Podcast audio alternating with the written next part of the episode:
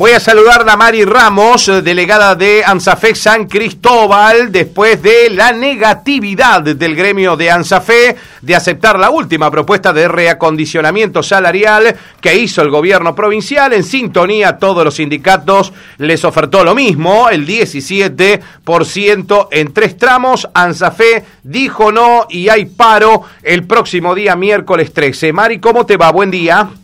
Hola Martín, buenos días. ¿Qué tal? ¿Cómo están? Muy bien, Mari. ¿Ustedes cómo están, Mari? Bueno, la verdad acá preparándonos para iniciar un plan de lucha que lo han determinado los compañeros y compañeras a través de su voto con sus mandatos en las escuelas, así que bueno, como conducción de un departamento como ANSAFE es característica, ahora hay que hay que salir a fortalecernos con un plan de lucha que visibilice lo que los compañeros quieren expresar, ¿no? ¿Qué es lo que realmente se quiere expresar, Mari, teniendo en cuenta que ustedes, por ejemplo, como Departamento San Cristóbal, aceptaron la propuesta?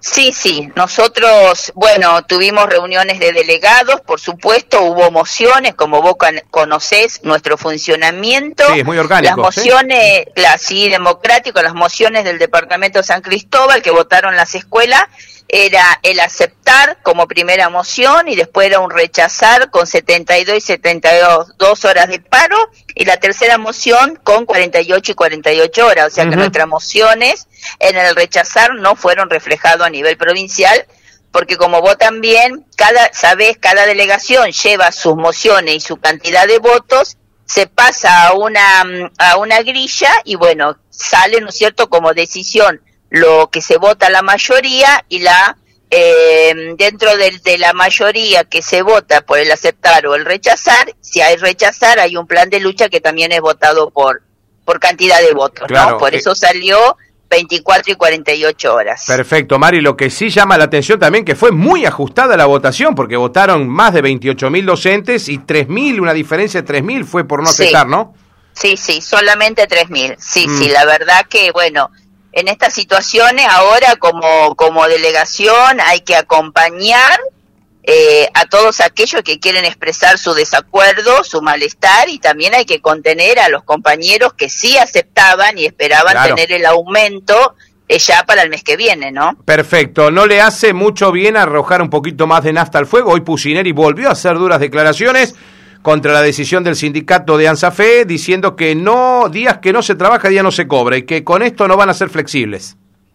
Bueno, sí, son las posiciones que todo que, que algunos gobiernos lo expresan más rápidamente que otros. Nosotros lo que pretendemos con esto es eh, reflejar un desacuerdo que lo han decidido las bases, porque también es es lindo recordar esto cuando uno habla de ANSAFE, porque a veces cuando se toman decisiones y a veces cuando hay situaciones complicadas es como que el ANSAFE lo representa solo los dirigentes sindicales del ANSAFE. Y para nada, cuando hablamos del ANSAFE, ANSAFE, sí, las bases que es la ANSAFE con su dirigente han decidido un plan de lucha y han decidido no eh, aceptar la propuesta de la provincia. Entonces, eh, la mirada de Pusineri, si está molesto, tiene que ser con todos los docentes de los diferentes niveles y modalidades, porque han votado y han dicho, bueno, que la propuesta no satisfacía a todos. Y ahora todos tenemos que ir eh, a buscar una propuesta que supere la expectativa de los de los compañeros que, que, exigen una nueva propuesta. Mari, ¿es el 17% el principal eje del rechazo o hay otros puntos? Se mezcla todo. Mm. a veces se mezclan muchas cosas, ¿no? Este que no no voy a analizar, voy a analizar lo que lo que se declara públicamente en las reuniones era molestaba el tramo, el tramo del 2% principalmente, que se, se cobraba con el mes de enero. Eso fue lo que principalmente analizó eh, aquellos compañeros que rechazaron. Y bueno, otros también hablaban de eh, acercarnos más a la canasta familiar. Nosotros en la grilla teníamos una deuda, eso fue explicado, la deuda era para los compañeros que tenían menos antigüedad. O sea que una de las eh, cosas eh, agendadas para la próxima paritaria e-, era ese sector de los compañeros que no todavía podían acercarse o superar eh, la canasta familiar que está en 100 mil pesos. Pero bueno, uh, esas, eh, claro, pesos. claro, pero porque son problemas macroeconómicos claro, claro. en donde nosotros también como trabajadores necesitamos que se solucionen a nivel nacional no, o sea, no, uno como sindicato no quiere correr atrás de la inflación. No nadie Mari nadie. Nadie. lo, que pasa eso no es la solución. Lo que pasa que esto es un barril sin fondo porque mientras te recomponen el salario ese mismo salario después de una discusión paritaria, salís de ahí, fuiste a cobrar el aumento y fuiste al supermercado y no te, no te alcanzó para nada, digamos. Entonces, eh, hay una solución que necesitamos, pero de más arriba, también a la situación del contexto actual de la economía. Es, es, lo que nosotros decimos, la macroeconomía tiene que acompañar a la recomposición salarial o lo que uno busca en una paritaria como trabajadores, ¿no? Este, pero bueno, eh, reitero, la decisión fue 3.000 compañeros que decidieron estar en un plan de lucha y bueno, acompañaremos a ese plan de lucha y contendremos a quienes realmente hoy por hoy están sorprendidos también por lo que salió en asamblea, pero bueno, es la democracia y hay que hacer lo que la mayoría decide y respetarla. Es verdad, porque así como ellos también respetan cuando gana lo positivo, Mari, porque claro, si se hubiese aceptado ese grupo que no votó por aceptar hubiese aceptado la decisión del todo, ¿no? Eso está bien. Sí, sí. Sí, por supuesto, así debe ser. Y así es hermoso tener un sindicato, un sindicato que permite, primero que informa, ¿sí?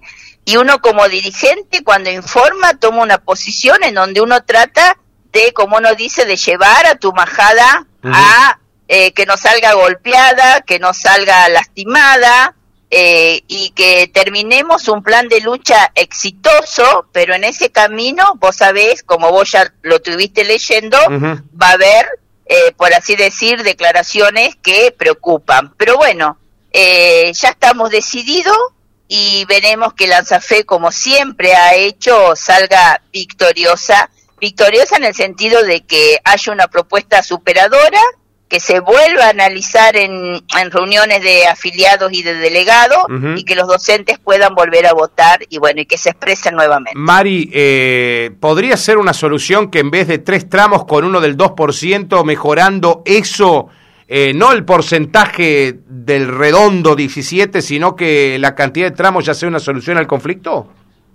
Solamente los del, solamente las bases te lo van a te lo van a decir a eso porque fue muy a ver cómo decirte muy diversa eh, las posiciones me entendés o sea hay malestar eh, a ver el gobierno no puede hacerse el ciego ni el sordo porque un mensaje siempre hay hay un mensaje no ese mensaje puede ser del malestar, como siempre hablábamos, de las comunicaciones los días viernes, de la sobrecarga laboral, el malestar de las decisiones unilaterales, eh, eh, los docentes se han sentido que no son tratados correctamente, que no son escuchados, eh, no solamente desde, lo, desde la ANSAFE, desde las diferentes instituciones educativas y niveles, ¿me entendés? En donde falta claridad en algunas decisiones eh, pedagógicas y administrativas, en la política educativa, eh, en, en, o sea, vos, vos como, como comunicador social lo, lo viniste siguiendo. Eh, con Perotti hay algo que todavía no podemos eh, cerrar y es que es poder tener un diálogo continuamente abierto, que sean flexibles, que nos puedan escuchar, porque la misma ANSAFE siempre publica las decisiones unilaterales que se han tenido de que se asumió. Y eso al docente no está acostumbrado. Claro. Entonces es una mezcla de todo, ¿no? De lo que pasan adentro de las escuelas. Sí. Eh, y de lo que pasa en el bolsillo, por supuesto. Esto está claro, Mari, que por lo que me decís entonces, eh, advirtiendo que el gobierno no tiene un diálogo permanente con ustedes, desmiente esta versión que hay de que Sonia Leso es prácticamente amiga del gobierno. No, por ah, favor. no, no, porque hay un sector que dice que es amiga del gobierno. Bueno, si sería así, la amiga le ha fallado a su amigo Perotti. Claro, en plena campaña encima. en, plena, campaña, claro. Esos son preconceptos que se hacen. Eh, eh, hace tres años era amiga de Lisi, ¿viste? y así, y la oposición también lo decía. Eso vos también lo sabés, es lo que, lo que tiene el costo que pagan los dirigentes eh, sindicales y los dirigentes sociales.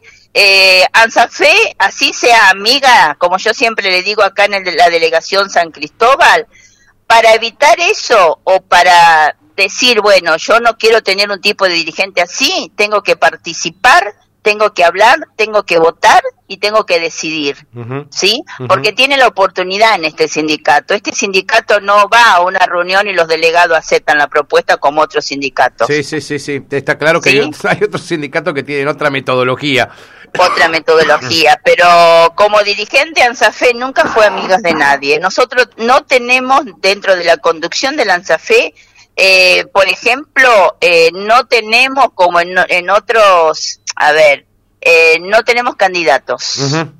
Sí, te entiendo perfectamente, Mario. No tenemos candidatos. Ah, Mientras que en algunas escuelas o en algunos sectores del Ministerio de Educación hay, candidatos, ¿Sí? candidatos concejales, candidatos, ¿no es cierto?, que salen de la del sector de educación. Bueno, entonces, eh, entonces, como vos decís, se mezcló todo, ¿no?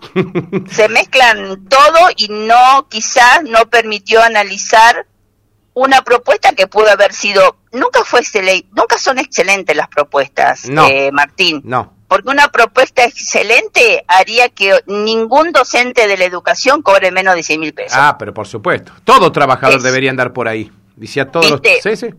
Pero conseguir una paritaria en octubre, un cronograma de aumento en octubre para sentarnos en febrero con un salario recompuesto para una paritaria 2022 no era una mala propuesta. No era mala, no te digo excelente. ¿Sí?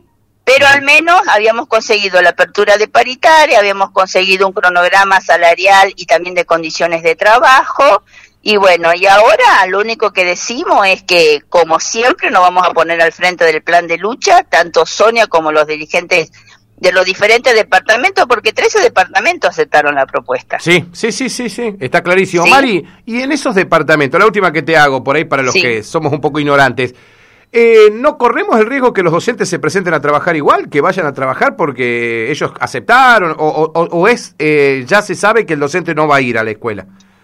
Mira, nosotros siempre tenemos por lo menos la por lo menos tenemos el acompañamiento siempre de la totalidad de los docentes. Bien, bien, bien. Porque así es la ANSAFE. Nosotros hacemos la reunión y decimos lo que decide la mayoría, todos acompañamos. Se acata. sí, se acata porque quiero reiterarte, acá el que tiene que salir fortalecido siempre es el sindicato porque esta es una lucha más, esta es una confrontación más.